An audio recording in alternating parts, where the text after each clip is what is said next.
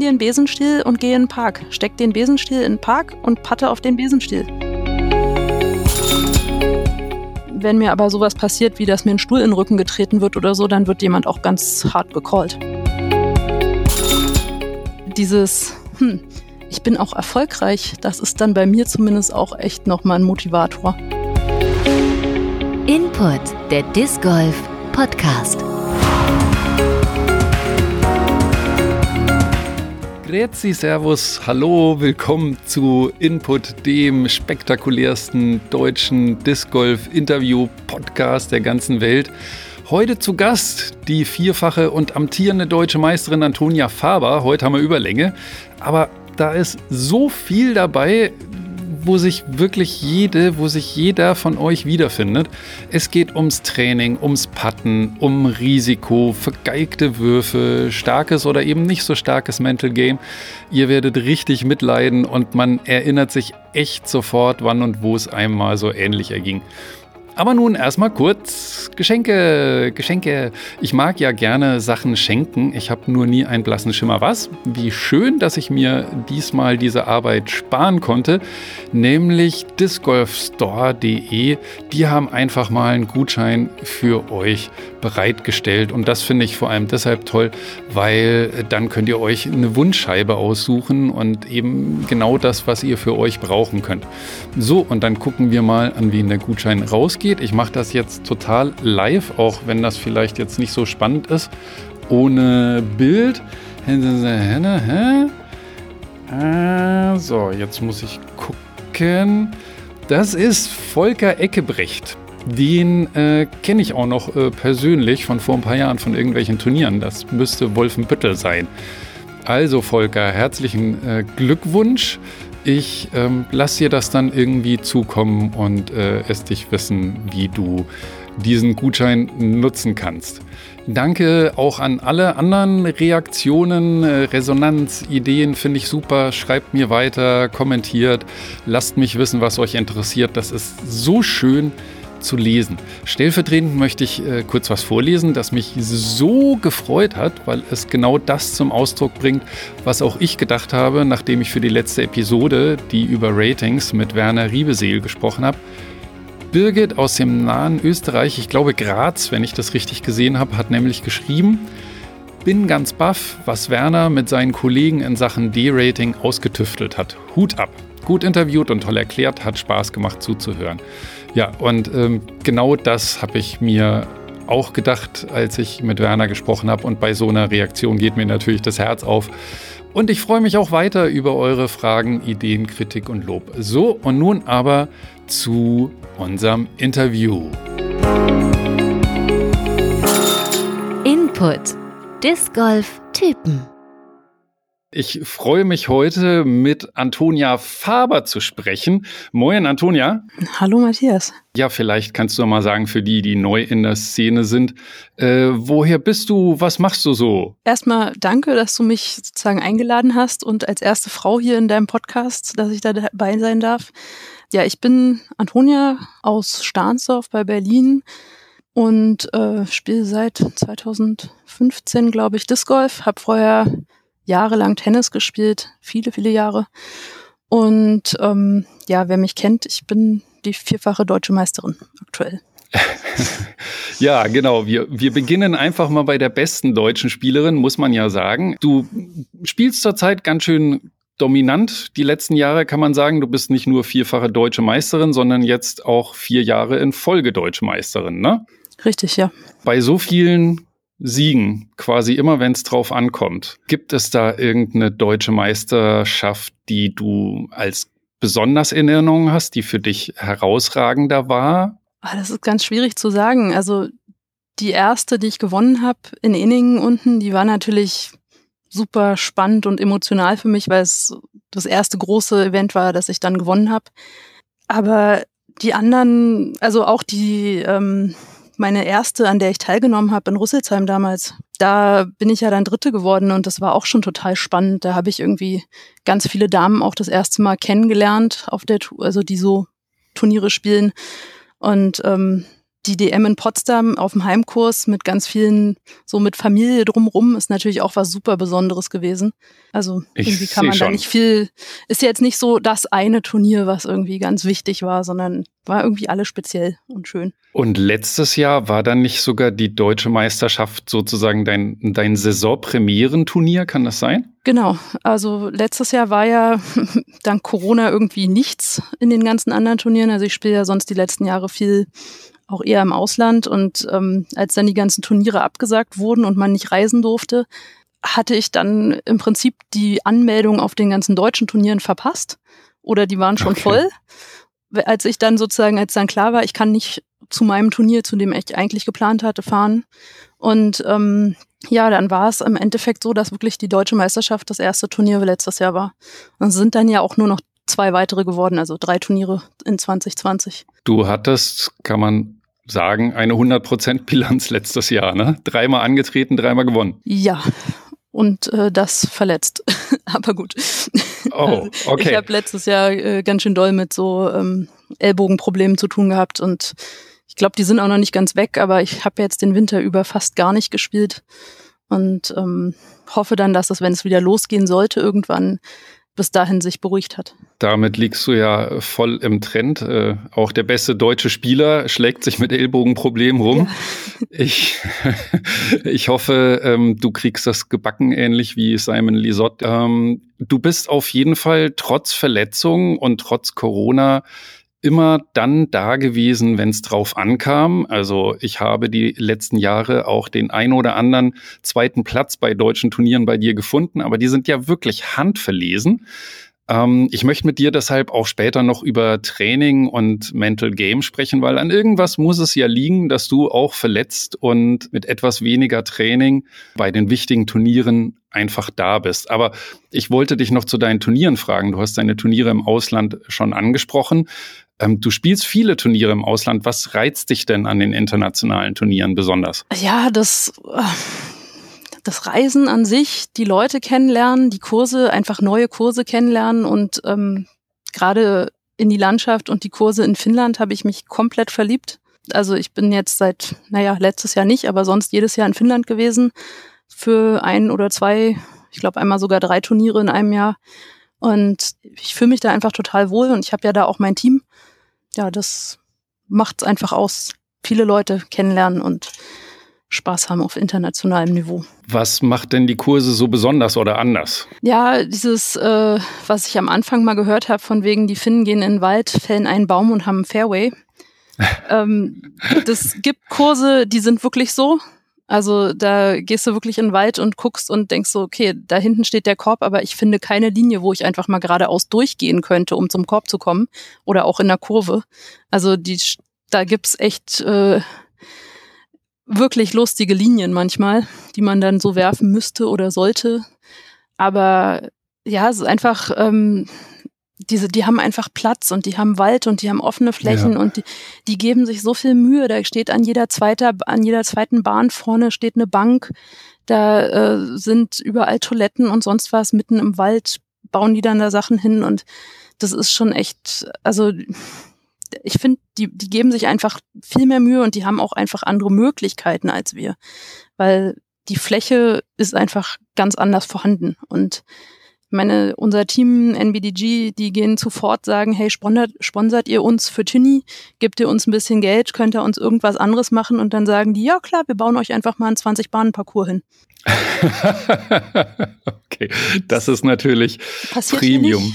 Aber Nein, das ist natürlich, ähm, da kommen ja verschiedene Sachen zusammen. Klar, äh, andere Bevölkerungsdichte, mehr Platz, aber bei denen hat das halt jetzt inzwischen auch schon Volkssportcharakter, Ja, genau. ne? neben Eishockey und ja. kriegst an jeder Tankstelle kriegst du irgendwie Scheiben gekauft und im Supermarkt oder im, im Intersport hast du ein ganzes Regal, eine ganze Wand voll mit Disc Golf Scheiben und ähm, da geht wirklich auch der Opa mit seinen Enkeln raus und spielt. Das, wie Frank das ja oder nee, Wolfgang das auch gesagt hat, das ist einfach ähm, eine ganz andere Kultur da drüben und jeder, also es, es guckt dich auch nicht jemand an, wenn du sagst, ja, ich spiele übrigens Disc Golf. Da Ja. weiß einfach jeder, was es ist. Ja, das Golf-Schlaraffenland, du. Das Genau. ist schon nicht schlecht. Du warst ja auch schon bei zwei Europameisterschaften und einer Weltmeisterschaft, ne? Ja. Hattest du da schon irgendein herausragendes Erlebnis? Weil ich stelle mir immer so vor, wie, wie ist es bei so einem mördergroßen Turnier in den USA zu spielen? Also hast du da irgendwas in besonderer Erinnerung? Ja, also zwei Sachen im Prinzip bei der WM. Ähm, zum einen habe ich ja die WM Doubles mit Simon zusammengespielt. Und Ah, cool. ähm, ich war ja mit Maike und Timmy Lisotte oben, also drüben sozusagen über dem Teich. Und Ja. ähm, Maike wollte eigentlich auch mit Plauze spielen und Plauze war verletzt und wollte sich schonen vor dem Turnier und dann rief er zum Beispiel an dem Abend vorher an und meinte, ja, du, ich hätte hier einen anderen Spieler, würdest du auch mit Kevin Jones spielen statt mit mir?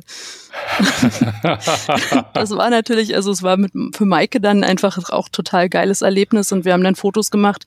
Da hat Kevin sich dann auch ein Deutschland-Trikot angezogen und dann waren wir halt zwei deutsche Teams sozusagen. Das war schon echt lustig. Großartig. Also Plauze wirklich, also Christian Plaue, wer Genau. äh, den Namen nicht ganz zuordnen kann, auch einer der besten deutschen Spieler.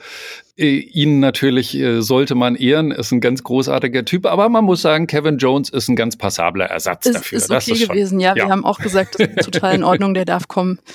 Und ähm, ja, und das dann in der letzten Runde beim Turnier, ähm, also in dem Einzelturnier dann, ähm, war ich dann auf einmal in der Gruppe mit der damals noch amtierenden Weltmeisterin.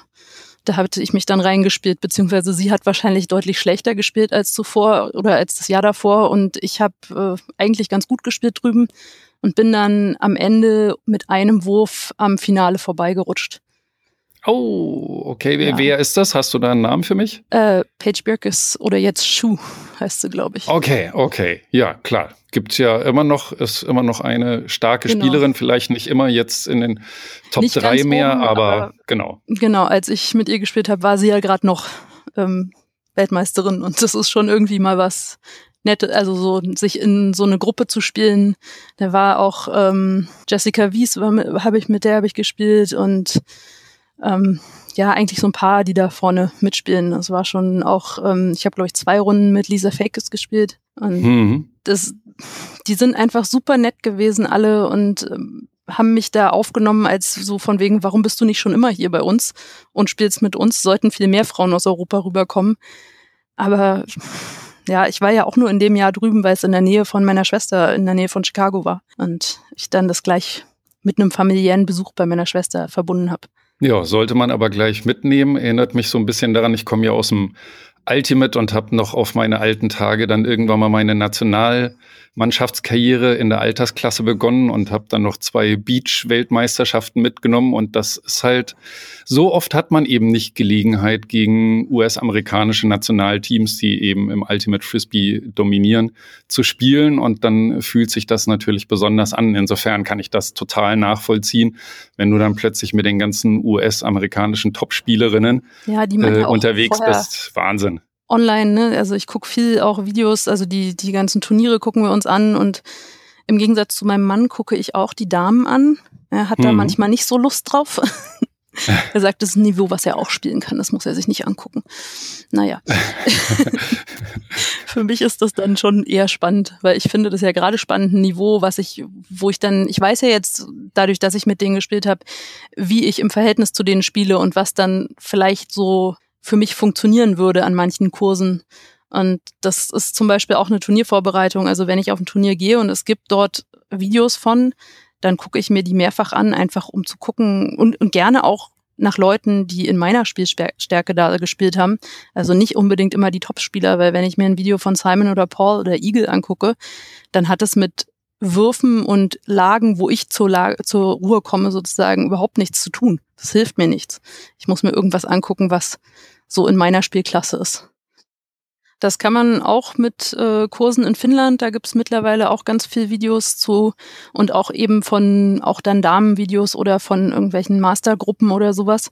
Und ähm, das, wenn ich da auf ein Turnier fahre, auf einem Kurs, den ich noch nicht kenne, dann suche ich nach solchen Videos und gucke mir das an als Vorbereitung.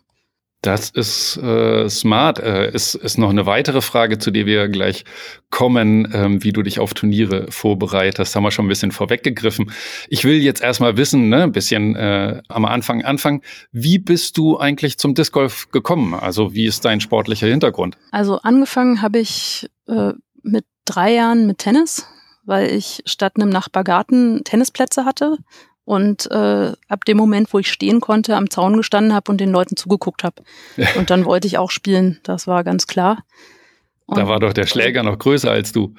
Ja, ähnlich, glaube ich. Also die waren ja dann diese kleinen Holzschläger damals und ähm, ja, ich glaube, meine Mama hat, glaube ich, auch gesagt, Baller war mein erstes Wort, nicht Mama oder Papa. Baller. ähm, und da habe ich dann auch eben ganz lange ähm, mich mit beschäftigt und ähm, also Tennis war immer ganz, ganz oben und ganz, ganz wichtig.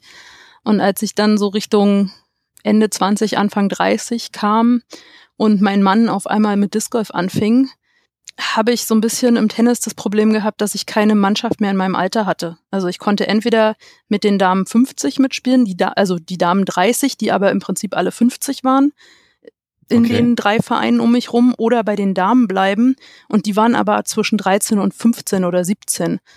Und ich war halt so Ende 20 und das hat irgendwie für mich nicht so richtig gepasst. Und dann habe ich irgendwann dann doch auch mal ausprobiert beim Disc Golf. Und ähm, nachdem ich dann mich erst ein halbes Jahr doof angestellt habe, hat mein Mann mir dann äh, eigene Scheiben gekauft und mir so ein bisschen was erklärt. Und dann war der Fortschritt von, ich werfe 20 Meter mit einem Öffnungswinkel von 150 Grad auf, äh, ich werfe 80, 90 Meter mit einem Winkel von vielleicht 15 Grad. Das ging dann innerhalb von einer Woche. Diesen Sprung, der, den hat nicht jeder so extrem schnell, aber der Sport ist ja schon was, was man relativ schnell lernt. Also ich gebe ja auch relativ viel Trainings so oder zumindest so Incentives, so Einsteiger, Schnupperkurse und man hat immer wieder auch so, kommt eine Gruppe von fünf bis zehn Leuten und du hast immer wieder welche dabei, die am Ende von einer Runde oder von so zwei, drei Stunden Training ihre 60, 70 Meter werfen. Was glaubst du, haben diese Leute gemeinsam? Was bringen die mit? Siehst du das dann, dass sie das schnell auf dem Kerbholz das Holz haben Das werden? sieht man ziemlich schnell. Ähm, ich finde, aber es, ist, es sind ganz unterschiedliche. Also das hat auch überhaupt nichts damit zu tun, ob die total sportlich sind oder so. Ich habe auch äh, mit einem Kollegen gespielt, der wirklich nicht der dünnste ist und der hat auch, der hat einfach ein Gefühl für die Scheibe gehabt, der hat einen Spin drauf gekriegt und das muss man, man muss ein Gefühl ein bisschen haben. Man muss ein bisschen seinen Körper verstehen und verstehen, wie lasse ich die Scheibe ab. Und wenn man dann noch drauf hört, was jemand, der ein bisschen Ahnung hat, einem erklärt, mit welchem Winkel man abwirft und darauf dann auch achtet, ähm, dann kann man das recht schnell lernen, bin ich der Meinung. Hast du dich dann, je, du hast gesagt, du hast dich das erste halbe Jahr so eher so mäßig angestellt. Musstest du dich dann durchbeißen oder bist du dem Disc Golf gleich Nein, verfallen? Also also das, das erste halbe Jahr war mehr so, er, also mein Mann Micha schleppt mich eine Runde mit und ich werf dreimal und die ersten dreimal sind äh, 91 Grad nach links, 91 Grad nach rechts und den nächsten so und dann habe ich keine Lust mehr, weil ich spiele ja eigentlich Tennis und ich habe keinen Bock auf was anderes. Okay. Und ähm, dann irgendwie so hm, habe ich so noch zweimal gemacht und es wurde dann ein bisschen besser, aber nicht so viel und das dass er dann gesagt hat, so und jetzt hast du eigene Scheiben und wir trainieren mal. Das war, da waren wir zusammen im Urlaub in Österreich und hatten ein riesengroßes Feld vor unserem, vor unserer Ferienwohnung. Und äh, da haben wir zusammen trainiert oder da hat, hat er mir dann Sachen er, das erste Mal wirklich erklärt, weil ich da auch Ruhe für hatte und habe gesagt, so ja, jetzt höre ich ihm einfach mal zu. habe ich ja vorher nicht so Lust gehabt. und, äh, ja, und dann hat das geklappt und ein halbes Jahr später habe ich das erste Turnier gespielt und ähm, ja, ich glaube, die ersten drei habe ich auch gewonnen. Oh, sehr gut, sehr gut. Also kann man sagen, äh, du fun funktionierst da durchaus auch über das Erfolgserlebnis. Also in dem Moment in dem Österreich-Urlaub, wo du gesehen hast, wow, das bringt Total, was, ich ja. krieg das hin. Ja, das ist auf jeden Fall, ähm, also klar auch dieses Gefühl, ich kann so eine Scheibe einfach werfen und sie fliegt und man kann ihr zugucken, wie weit sie fliegt und wo sie, also das ist schon einfach auch super schön und super spannend. Aber dieses, hm, ich bin auch erfolgreich, das ist dann bei mir zumindest auch echt nochmal ein Motivator. Auf jeden Fall. Ähm, sowas kommt aber nicht von alleine, das äh, hast du jetzt angedeutet. Ihr seid das so ein bisschen systematischer angegangen. Jetzt äh, machst du das ja schon länger, deshalb würde mich interessieren, wie tr trainierst du? Also trainierst du irgendwie täglich? Ist das bei dir eher so Lust und Laune basiert? Oder ja, er, erzähl doch einfach mal. Also es ist äh, vor allem auch turniermotiviert. Also je näher ein Turnier rückt, desto mehr trainiere ich auch. Und äh, desto häufiger gehe ich raus in den Garten, nehme meine Putter und patte halt. Also wir haben einen Korb im Garten stehen und ähm, dann gehe ich halt jeden Abend eine halbe Stunde raus und patte. Und seit dem letzten Jahr eben auch dann mit den Kindern oder mit meinem Mann, dann machen wir irgendwelche Putting-Spielchen oder so. Das Werfen, das wirkliche Werfen, also wenn ich rausgehe und wirklich trainiere, dann auch nicht unbedingt auf dem Kurs, sondern eher in, auf dem Feld, in Wald, gerade im Wald irgendwelche Waldwege lang Approaches werfen. Okay. Das ist, äh, gerade wenn man in Finnland Turniere spielt, dann ist das Waldwege werfen und zwar möglichst nicht so breite, mit wo ein Auto durchfahren kann, sondern irgendwelche Trampelpfade lang. Ähm, das ist schon echt eine, eine gute Übung dafür. Und ähm, das wirkliche Weitwerfen auf dem Feld, ja, das macht man auch mal eine halbe Stunde in der Woche oder so, aber das ist nicht unbedingt das, worauf ich jetzt äh, mich haupttrainiere. Und ansonsten also so Core-Training, Bauch, Rücken und Oberschenkel, also so Kraftübertragung aus den Beinen geht ja vor allem nur über den, über die Muskeln im, im Rücken und im Bauch. Und ähm, ja, Yoga halt, ne? So okay. langweilig es manchmal klingt, aber es ist, es ist wichtig. Also grundsätzlich weiß ich, dass Yoga nicht langweilig ist, aber das andere ist ja so ein bisschen Kräftigung. Dann machst du so klassische Kräftigungsübungen oder, oder Planks oder was, ja, was also, machst du dann dafür? Ach, was halt gerade, wo ich gerade Lust drauf habe. Also ich mache auch irgendwelche Intervalltrainings manchmal, aber das ist äh, eher dann im Sommer, wenn ich draußen was machen kann. Ich mache das nicht so gerne drin. Und gerade im letzten Jahr jetzt, wo Fitnessstudios und alles zu hat, äh, hängt das sowieso alles ein bisschen mehr. Wie würdest du sagen, ist bei dir so die Relation zwischen äh, Training mit der Scheibe und den anderen Sachen, die du trainierst? Ja, auch das kommt an, wie nah das Turnier ist. Also je näher das Turnier kommt, desto häufiger habe ich die Scheibe in der Hand. Und ähm, also im Winter jetzt, ich glaube, das waren jetzt nach dem letzten Turnier im November, hatte ich, glaube ich, drei Monate, vier Monate die Scheiben überhaupt nicht in der Hand. Okay, das erhältst du dann auch aus, das mal einfach beiseite zu legen und zu ja, sagen, wenn okay. da gerade online auch keine neuen Jommes-Videos hochkommen und mir irgendwelche Turniere vor die Nase halten, dann ist das auch mal nicht so dramatisch wichtig gerade. Da habe ich dann okay. genug andere Sachen. Ich meine, ich habe ja noch einen Fulltime-Job. Ich habe meine beiden Kinder, die irgendwie betreut werden wollen, gerade jetzt mit Corona und Homeoffice und Homeschooling. Und ähm, habe ein Haus und einen Garten, was irgendwie gepflegt werden will. Ja. Und ähm, man hat schon so ein bisschen was zu tun. Ja, glaube ich, ich sofort. Auch noch seit, seit einem halben Jahr, den ich regelmäßig betreuen muss. Der wird zum Scheibensuchhund ausgebildet, gerade von mir. Also. Oh, sehr gut. Dann bitte auch äh, gleich den Gewässerscheibe äh, im Gewässer gelandet äh, ja, äh, bringen raus. Da sind wir noch nicht ganz dran, weil er ist noch sehr wasserscheu. Oder ja, sie, besser verdammt. gesagt. Das ist ja. ein Mädchen.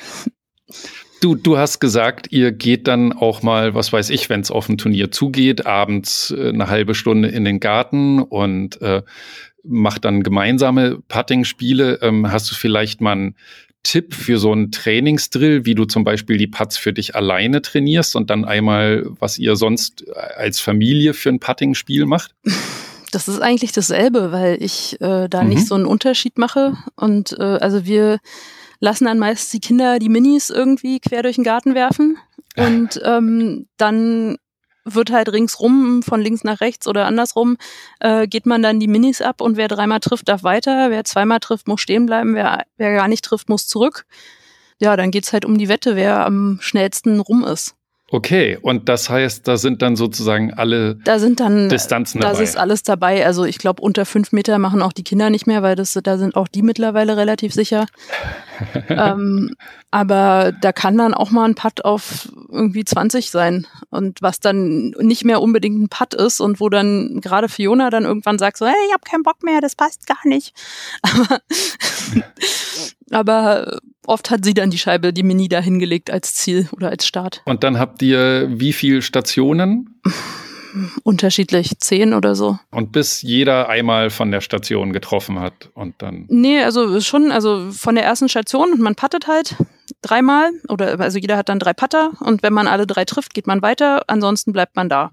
Und ähm, jeder ist einmal dran und also und dann immer bis bis man eben weitergeht und immer drei Scheiben und dann ist der nächste dran. Ja, aber Hand aufs Herz, bis man alle trifft. Also ich stelle mir gerade vor, dass ja. die, äh, dass man so von 14 Meter entfernt wirft, dann äh, das das passiert ja, das leider in 30 Jahren nicht, dass ich da drei Putts hintereinander versenke und ähm, Respekt, also wenn das bei euch passiert. Lange dauern, aber also gerade mein Mann ist ein erstaunlicher Trainingsputter, der dann auch zu Hause aus 15 Metern durchaus mal drei oder vier oder fünf hintereinander reinmacht und uh. dann wieder nicht. Und äh, manchmal klappt's, manchmal klappt's nicht. Manchmal machen wir auch nicht, dass man zurückgehen muss, sondern dass man einfach nur bleibt oder man muss nur einen treffen, wenn es zu lange dauert. Das kann man ja alles ein bisschen variieren. Und äh, wenn man keinen Bock mehr hat, dann hört man halt auf. Okay. Also, das ist ja das, das Paar-Training.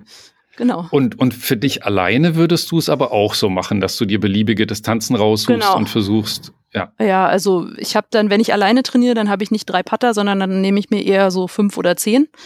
Und mhm. ähm, dann patte ich halt und immer wenn ich treffe, gehe ich einen Schritt zurück und bin dann am Ende der zehn Putter halt auch mal ein Stück weiter weg. Ja. Aber so generell also zumindest, was ich, was die Mädels drüben in Amerika so erzählt haben, ist dieses Training. Die sagen, wenn man aus, aus zehn Metern oder innerhalb von zehn Metern nicht knapp in den unteren Korb, sondern ein Stück drüber, also so, weiß nicht, in die Mitte des Korbs noch trifft, dann kann man auch mit dem gleichen Putt noch zwei Meter zurückgehen und trifft den immer noch. Dann ist er halt knapp überm Rand, aber er ist immer noch drin. Und ja. ähm, das ist so ein, man muss eigentlich nur sozusagen einen Putt für sich finden innerhalb der zehn Meter. Wenn der gut passt, dann trifft man im Turnier auch mal einen längeren. Aber das trainieren die meisten gar nicht, die langen Sachen. Also habe ich jetzt auch schon öfter gehört, dass äh, lieber erstmal die Sicherheit aus sieben, acht Metern drauf haben und dann, äh, genau, alles andere ist dann Bonus.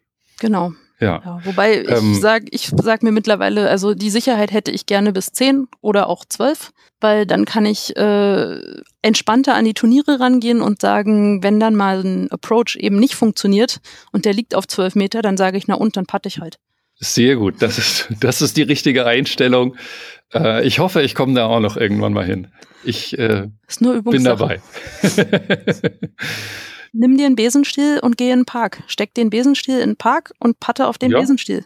Das hilft, das ist genauso. Du brauchst keinen Korb, du brauchst keinen Garten, du brauchst, brauchst eigentlich oder einen Baum, also einen möglichst nicht so empfindlichen, weil es gibt ja Parks, wo dann irgendwie auf so eine Pappel würde ich jetzt nicht unbedingt patten, das tut dir zu sehr weh. Aber es gibt durchaus Bäume, die halten das aus, wenn man da mal 40, 50 Scheiben gegenwirft oder an ein Klettergerüst, an eine Stange auf dem Spielplatz, wenn da keine Kinder rumrennen oder so. Und dann als letztes hast du ja gesagt, machst du nicht dolle oft offenes Feld, wobei das klingt schon so, dass du ähm, vielleicht auch das einmal die Woche machst. Genau, im Sommer Fall, ja. Im Sommer auf jeden Fall. Und hast du da irgendeinen bestimmten Trainingsdrill, den du dir vornimmst, wie du das machen willst? Ja, also wir gehen meistens dann zu zweit aufs Feld oder eben auch zu viert. Und dann, weiß ich nicht, werden dreimal die, die wird, wird die Tasche leer geworfen in die eine Richtung. Das erste Mal die Tasche leer werfen sind, weiß nicht, Hälfte Rückhand, Hälfte Vorhand oder Hälfte Heiser, Hälfte Enheiser. Und dann auf dem Rückweg dann das Ganze mit der, mit der Vorhand. Ja, eben einfach ein paar unterschiedliche Würfe und auch gucken, was man für einen Wind hat, was man dann, welche Scheiben man dann ausprobieren muss. Also das, das mache ich schon, gerade wenn ich neue Scheiben habe, dass ich mit denen aufs Feld gehe, auch bei unterschiedlichen Windbedingungen, dass ich dann sage, oh, heute ist mal windig, jetzt gehe ich mal die ausprobieren, was die überhaupt macht. Weil äh, nichts ist schlimmer als ähm, zum Beispiel 2016 auf der WM, äh, EM in Olu dazustehen und zu denken, ich habe eine total stabile Firebird damals noch und dann wirfst du die und die fliegt, die, die fängt nach fünf Metern an zu rollen. oh Gott. Also das ist so, ähm, ja, und was mache ich jetzt? das, Ein also Trauma. Also, nur noch, nur noch Roller spielen. Äh, ja, ich habe an einer Bahn habe ich glaube ich eine elf oder zwölf gespielt, weil meine Scheibe einfach, ich, ich konnte die keine 30 Meter gerade auswerfen. Also die, die sind einfach, die haben sich immer, selbst meine stabilste Scheibe, die ich in der Tasche hatte, hat sich aufgestellt, ist weggerollt. Ach du Schande. Aber wir hatten ja auch Windstärke 12. Ja, äh, hat ja Marvin im äh, Gespräch äh, hier genau, bei der, Input der war ja auch dabei. Der genau äh, zum Ausdruck gebracht, was das für eine Runde war. Darauf habe ich in mir die seine Finalrunde auch nochmal angesehen. Das, das ist war wirklich, also so ein Wetter an den Bäumen, die, also die, eine der vorletzten Bahnen, die dann auch gefilmt wurden, da wurde dann von hinten sozusagen in die Bahn reingefilmt und von vorne vom Tee hat man Schilder gesehen, äh, Achtung, Lebensgefahr, äh, guckt nach umfallenden Bäumen. Und es steht dann da an den, an den Bäumen dran und du denkst so, ja, und äh, wie spiele ich dann jetzt hier? Warum bin ich hier? Warum wird nicht abgebrochen? Aber die hatten eine 90 Minuten Live-Übertragung im, im finnischen Fernsehen. Und ähm, die wollten sie natürlich nicht hergeben. stark. Also ich fand es auch einfach lustig, wenn man die besten europäischen Spieler sieht und die stehen fünf Meter vorm Korb, nehmen ihre Driver upside down und chippen den Ja, äh, über die nicht Grasnarbe an den Korb. Äh, großartig. Meine einen Mitspielerin hat es an der vorletzten Bahn die Scheibe beim Patten aus der Hand geweht. oh Dann Gott. wurde noch ein bisschen diskutiert, ob es denn jetzt ein Wurf war oder nicht. Weil sie hat sie ja, sie stand ja da an ihrem Marker und die Scheibe war auf einmal weg. Und die ist 15 Eigentlich Meter weg gewesen danach. Also, Wa- Was passiert da? Man könnte ja sagen, das gilt als fallen gelassen oder wie, wie wurde es gewertet? also wir haben gesagt, mit den Windbedingungen, das tut ihr keiner an, dass sie, äh, dass das als Wurf gewertet wird. Das haben wir einfach so geregelt an, als Gruppe. Aber Ja. es wurde schon ein bisschen diskutiert von der einen oder anderen. Das ist einfach, das hat auch so sonst, glaube ich, von, von den allen, die dort gespielt haben, keiner vorher erlebt. Also ich war schon echt froh, als ich äh, an den Start ging und ich weiß nicht, die ersten, die von uns, von den Männern da früh eine Morgensrunde hatten, die kamen rein und meinten, ey, nehmt euch bloß keinen Putter mit und nehmt euren stabilsten Midrange oder stabilsten Fairway Driver oder sonst was und puttet mit der, weil ansonsten habt ihr keine Chance. Und Ja. ja, bei mir ging's noch so ein bisschen. Ich konnte noch so vier, fünf Meter Putts machen, aber ich habe dann eben auch mit einem Fairway Driver geputtet. Ja, Wind Tja. macht viel aus, ähm, aber wenn man viel im Wind spielt, dann kann man sowas auch ab und also es gab ja auch bei der DM jetzt bei der letzten ab und zu mal Wind und ich weiß nicht, ob du es mitgekriegt hast. Ich habe ja Timo betreut in den Runden und ähm, ich habe ihn vor jedem Putt, wo Wind war, habe ich gesagt, Timo, du trainierst fast immer in Kellenhusen, du kannst Windputts, mach ihn einfach rein. Und das hat auch immer funktioniert. Hat auch für den deutschen Meistertitel gereicht. Ja.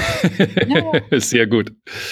Ein guter Caddy ist was wert, hä? Ja, ich glaube, der brauchte einfach jemanden, der ihn einfach ein bisschen beruhigt und ansonsten war das, hat er das alles alleine gemacht. Äh, Das glaube ich auch. Er spielt ja dann doch sehr souverän, Ja, er trotz seines noch jungen Alters. Er war schon sehr aufgeregt. Darf man auch sein. Darf man auf jeden Fall sein, vor allem. War seine wenn Marvin erste da schiebt von Open-Meistertitel. Also das Genau. war ja, das war ja, der hat ja auch echt toll gespielt und war schön Absolut. zuzugucken. Also das hat sich nicht nur Timos wegen gelohnt, da dabei zu sein, sondern die anderen haben auch echt gut gespielt. Das war schön. Ja, Ich habe ja jede Runde verfolgt, also ich, dadurch, dass ich dann für Timo gecaddied habe, war ich ja jede Runde dabei. Das war echt spannend zu gucken, was die da vorne machen. Kommen wir noch mal zu dir. Ne? Ich will ja noch ein bisschen was über dein Spiel wissen. Gibt es denn da besondere Stärken und Schwächen, deiner Meinung nach? Ich glaube ziemlich fest daran, dass ich zumindest die letzten drei DMs durchs Patten gewonnen habe. Mhm. Eben auch durch die Einstellung, naja, dann ist er halt 10, 12 Meter weg. Naja, machst halt den Putt rein. Wer, wer nicht approachen kann, muss halt putten können, ne? So, und ähm, dass, dass ich dann eben auch an die Würfe also, und an die Putts rangehe und sage, ich kann's. Und ähm, da bin ich, ja, ich weiß nicht, ob das mentale Stärke auch aus dem, aus dem Tennis noch ist. Ich vermute es schon, dass mich gerade dieses eins zu eins im Tennis äh, sehr vorbereitet hat auf, äh, gerade wenn es dann enger wird, ähm, Mhm. dass ich dann eben mich mehr konzentrieren kann auch. Ich glaube, meine Schwäche ist vielleicht manchmal, dass ich äh, dieses No Risk, No Fun dann doch auch mal zu häufig äh, sozusagen ansetze und ähm, den ein oder anderen OB-Stroke mitnehme, den man sich hätte vermeiden können, wenn man ein bisschen sicherer gespielt hat oder hätte. Aber ja, da bin ich äh, das dann vielleicht ein bisschen langweilig, immer nur safe zu spielen. Ich befürchte, da finden sich gerade ganz viele, die gerade zuhören, absolut wieder in jedem Punkt, den du gesagt hast. Ne? Also würde man immer sicher spielen, wäre das auf jeden Fall die mit Sicherheit erfolgversprechende Taktik, aber man denkt sich halt dann doch oft, ah, ja. Ich habe doch irgendwie die Chance aufs Birdie, wenn ich jetzt hier irgendwie noch fancy dieses, diesen Heiser da um diesen Baum rausrippe und schon bleibt man irgendwo hängen und ist äh, ja. viel näher am Bogie. Aber gerade wenn man, gerade wenn man sowas weiß, dass man sozusagen ja mit dem Risiko spielt, dann, wenn man den Wurf jetzt so macht und versucht drauf zu gehen auf die Insel oder sonst was, ähm, dass man dann eben das Risiko ja gleich mit in Kauf nimmt, dann darf man sich auch nicht so richtig ärgern, wenn es dann passiert. Und äh, da, ja, also das ist dann, dann sage ich, na gut, ich habe es jetzt versucht, hat nicht geklappt, na gut, spiele ich weiter. Fertig. Das spricht ja dann auch für dein, für dein Mental Game oder wie du im Kopf tickst. Also du sagst, das kriegst du ganz gut hin, dann so einen vergeigten Wurf auch mal wegzustecken.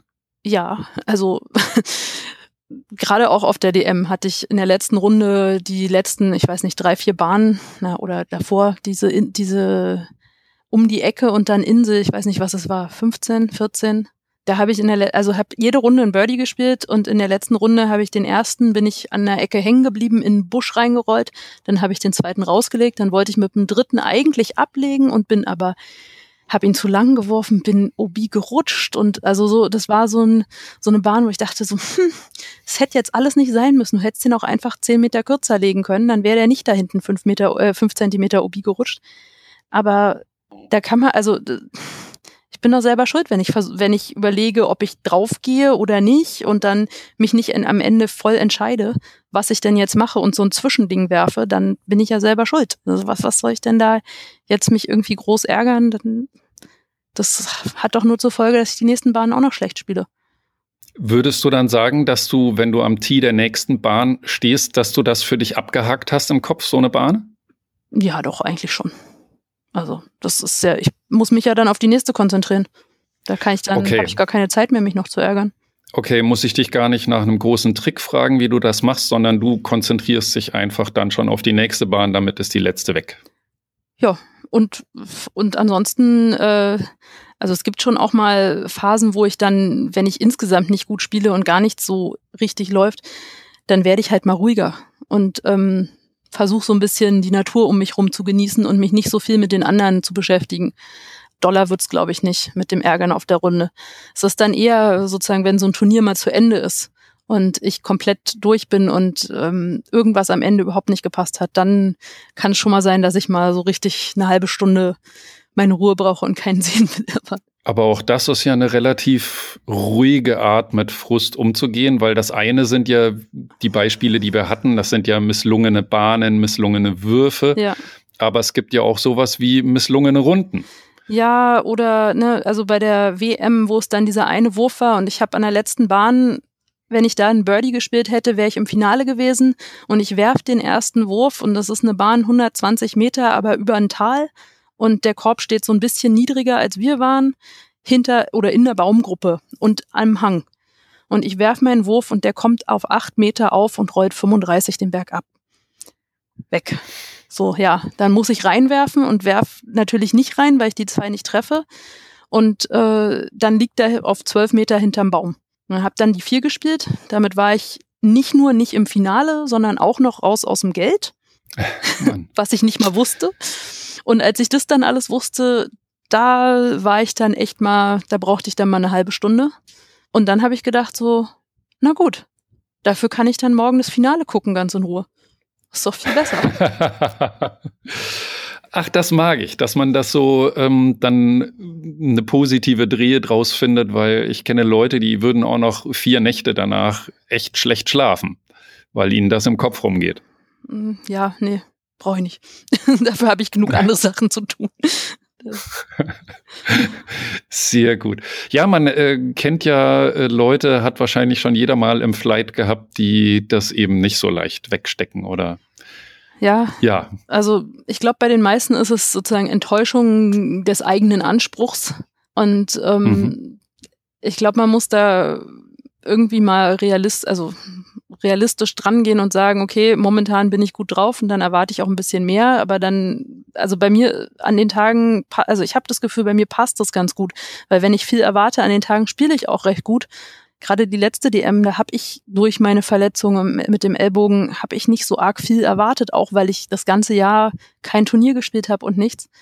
Und die ersten Runden liefen total gut. Die letzte war so ein, der Anfang lief gut, das Ende war nicht so, aber im Endeffekt war es alles besser, als ich erwartet habe, weil ich wirklich dieses Jahr, also letztes Jahr nicht dran geglaubt habe, dass es, ähm, dass Wiebke da nicht gegenhält oder Maike vielleicht schon wieder zurückkommt. Wobei bei Maike war es noch ein bisschen früh, die kleine, der kleine Finn ist ja noch ein bisschen jung, aber hm. Wie, wie gehst du eigentlich damit um, wenn Leute in deinem Flight schlecht draufziehen oder einen runterziehen? Also kannst du dich davon auch dann frei machen oder macht das was mit dir?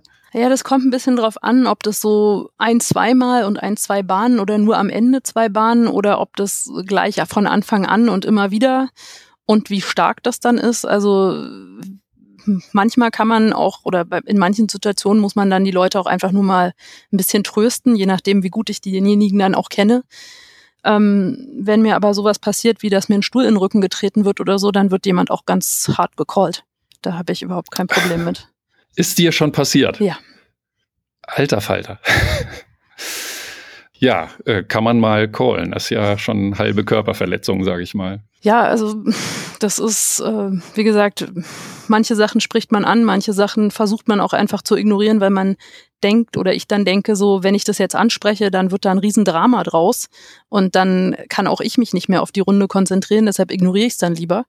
Und dann versucht man sich halt mit den anderen Flight-Mitgliedern sozusagen ähm, zu verbünden oder was heißt verbünden, also mit denen zu beschäftigen. Das bessere Wort oder zu unterhalten. Und ansonsten, ja, wenn es zu extrem wird, dann muss man halt callen, weil es gibt eben auch einen Verhaltenskodex und ähm, da sollten sich einfach alle dran halten. Jo, jetzt haben wir so ein bisschen äh, die die traurigen Seiten oder die schlechten Seiten von möglichen Mitspielern angesprochen. Jetzt interessiert mich aber auch, ähm, ob du andere SpielerInnen vielleicht für irgendetwas bewunderst. Also gibt es da jemanden, wo du sagst, oh, ich würde gern wie der oder die das so oder so können und machen? Tja, also wer will nicht Simons oder äh, Rückhand oder Eagles Vorhand oder ähm, weiß ich nicht, Pauls Putt haben. Ne? Also da gibt's schon viele tolle Sachen. Gibt's vielleicht äh, hier in der deutschen Szene jemand, muss ja nicht, aber vielleicht äh, gibt's die Person. Ich, also ich habe so ein so Mix mehr so aus allen Sachen. Also ich ich habe von vielen bei uns im Verein auch Sachen gelernt. Thorsten hat mir äh, ganz viel geholfen am Anfang, als ich angefangen habe. Mit dem habe ich viel trainiert und auch viel über Disc Golf philosophiert. Ähm, Thorsten Kettebaus Thorsten meinst Kettebaus, du, ne? genau. Ansonsten, dadurch, dass ich ja lange und viel Sport auch schon immer gemacht habe, habe ich ja für mich aus dem Tennis so ein bisschen so eine Philosophie auch mitgebracht, dass man einfach seine Routinen haben muss und ähm, Bewegungen einfach besser funktionieren, wenn sie immer den gleichen Ablauf haben. Und da kann man sich zum Beispiel auch von Maike was abgucken, weil die hat zwar, also Maike macht bei jedem bei jedem Putt und bei jeder Rückhand macht sie immer die gleiche Bewegungsabfolge vorher und das ist total egal.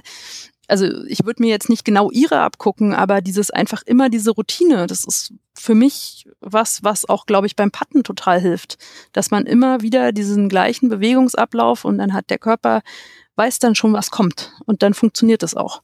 Okay, wichtiger Punkt. Aber sonst, ähm, also es gibt jetzt so nicht die eine Person, würde ich sagen. Also ja. bei den Damen natürlich Page Pierce. jo, klar. Das, äh, das, was die da macht, das ist, äh, ist schon ein bisschen von einem anderen Stern, so im Damenbereich. Das stimmt. Also sie scheint jetzt dieses Jahr auch ein bisschen mehr Konkurrenz zu bekommen, aber die Kontinuität, mit der sie es schafft, was sich ja dann auch in ihrem Rating ausdrückt, das, das ist wirklich beeindruckend. Ja. Hammer. Ähm, ich habe jetzt äh, noch mal äh, zum Schluss so zwei, drei random Fragen, die mich aber auch noch interessieren. Die eine ist, wenn du nur noch eine Scheibe werfen dürftest, für welche würdest du dich entscheiden? Ah ja, das ist eine Frage, die ich äh, schwierig beantworten kann. Nein, eigentlich, also, also ich habe halt zwei, ne? Also je nachdem, was es für ein Kurs ist, wenn es mit Wald und so weiter zu tun hat, dann ist es ganz klar eine River. Das ist okay. Äh, also ich glaube, auf finnischen Turnieren, auf Waldkursen ist das die Scheibe, die ich am meisten werfe, weil die einfach für mich gerade und aber auch eben die Kurven fliegen kann. Ich kann die in der Vorhand werfen, ich kann die in der Rückhand werfen. Die kann den Enheiser halten, die kann aber auch im Heiser durchfliegen, die kann auch einfach nur gerade bleiben. Das ist die Allround-Scheibe für mich. Okay, kann man sagen, die River ist, glaube ich, so eine leicht instabiler Fairway-Driver, genau, oder? Ja, und äh, also die neuen sind dann auch ein bisschen stabiler. Die älteren, die ich habe, ähm, die eine habe ich seit Telgte, seit dem ersten Turnier in der Tasche, da habe ich sie gewonnen die ist mittlerweile schon deutlich unterstabiler geworden. Aber ansonsten sind das geniale Scheiben. Und mhm. ähm, ja, wenn es keine Waldbahnen dabei sind, dann gibt's bei mir nur die Halo Air. Okay, warum die? Weil die einfach am geilsten fliegt für mich. Und leider gibt's die ja nicht mehr und ich habe auch schon längere Diskussionen mit Latitude. Sie stellen sie nicht mehr her. Ich könnte ein bisschen kotzen, aber ja. Hm, hast du noch rechtzeitig Bestände aufgekauft? Äh, also ich habe alles, was ich finden konnte, aufgekauft und äh, habe auch schon von diversen, vor allem deutschen Spielern, äh, aber auch mittlerweile von Natalie Holocoy aus, äh, aus der Schweiz und so, die restlichen, die sie noch haben, die gebrauchten. Irgendwann muss ich mich ja. dann mal von ihnen verabschieden. Aber noch habe ich ein paar. Ich sollte nur nicht jedes Mal, wenn ich sie werfe, sie so wie letztes Jahr in Dortmund dann in den Teich werfen. Nee, ungünstig. Eine schwarze Scheibe im Dunkeln in den Teich zu werfen, ist echt doof. Ah. Aber da ist sie jetzt begraben und dann. Genau. Und dann will ich noch wissen, was die eine Scheibe in deinem Bag ist, die du zwar so gut wie nie benutzt, aber die du trotzdem immer dabei haben musst. Ich bin mir nicht mal sicher, ob es die gibt. Also wahrscheinlich okay. ist es wahrscheinlich ja. ist es die dritte River, die ich immer drin habe und nicht nutze. Also ich habe eine ne alte River und eine neue River und dann habe ich eben noch eine Ersatz, falls die stabile mal in den Teich geht. Und zum Schluss möchte ich dich natürlich auch noch fragen, ob du einen Kandidaten, eine Kandidatin irgendetwas für die Input Hall of Fame nominierst, nominieren willst, hast. Ja, ich habe mir überlegt, weil wir ja schon auch einen deutschen Podcast haben, würde ich doch auch gerne irgendwas Deutsches nehmen oder wen. Und im Prinzip ist es so eine Kombi aus zwei Personen und einem Kurs. Weil okay. es ist, äh, und es gibt's nicht mehr, deshalb gehört es auf jeden Fall in die Hall of Fame, nämlich das ist das Hesselbacher Hofturnier von den Hellsterns. Ich habe es leider nur einmal gespielt und das war das Jahr, wo es das letzte Mal stattgefunden hat. Und die Jahre davor, ähm, also einmal war ich nicht da und davor kannte ich es einfach noch nicht. Ich bin extrem traurig darüber, dass ich es so spät kennengelernt habe. Es war ein Traumparcours.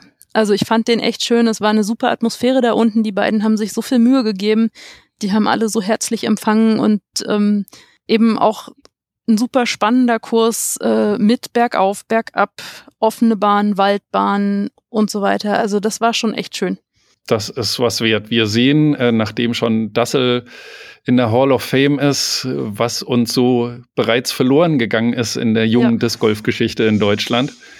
Ja, dann auf jeden Fall dir ein riesen Dank. Ich fand, das war jetzt so ein äh, witziges, entspanntes Gespräch. Ich habe so viel tatsächlich gelernt, fand es sehr spannend, deinen Blick auf die Dinge kennenzulernen.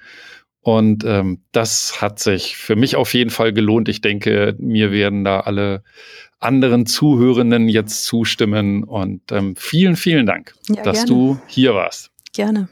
Auch immer wieder gerne. Wir haben ja noch andere Themen, die man besprechen Definitiv. könnte. Definitiv. Ich freue mich auf jeden Fall. Vielen Dank. Na dann, bis zum nächsten Mal. Tschüss. Ja, und an euch äh, da draußen einen großen, großen Dank fürs Zuhören. Wenn ihr das heute toll fandet, mal so intensiv in den Kopf einer Top-Disc-Golferin zu schauen, vielleicht kennt ihr ja Folge 2 noch nicht. Da habe ich mit Marvin Tetzel gesprochen, auch so ein Top-Disc-Golfer, dem Mann mit diesem unglaublichen 1043er Rating. Hört da doch mal rein, wer es noch nicht kennt. Den kommenden Gast, den mag ich noch nicht verraten, aber es wird fantastisch, es wird bewegend. Es ist für mich was Besonderes, eine besondere Perspektive. Ich glaube, ein, ein Blick den sonst niemand von uns haben kann. Es wird sehr spannend. Ich möchte jetzt nicht mehr Mystery teasen, aber ich werde es äh, dann euch rechtzeitig wissen lassen. Also besten Dank fürs Zuhören, egal wo ihr das gerade hört. Und es gibt es ja überall, wo es Podcasts gibt. Ne? Zum Beispiel könnt ihr Input bei Spotify abonnieren, falls ihr es noch nicht getan habt, oder eben bei Apple Podcasts oder dieser oder sonst wo.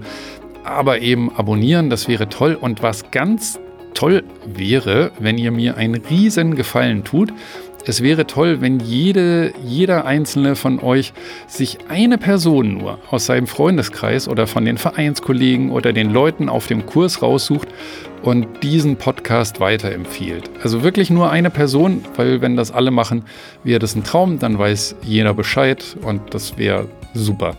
Ich wünsche euch ein traumhaftes Training. Macht's gut und eure Würfe rein. Servus, sagt der Matthias.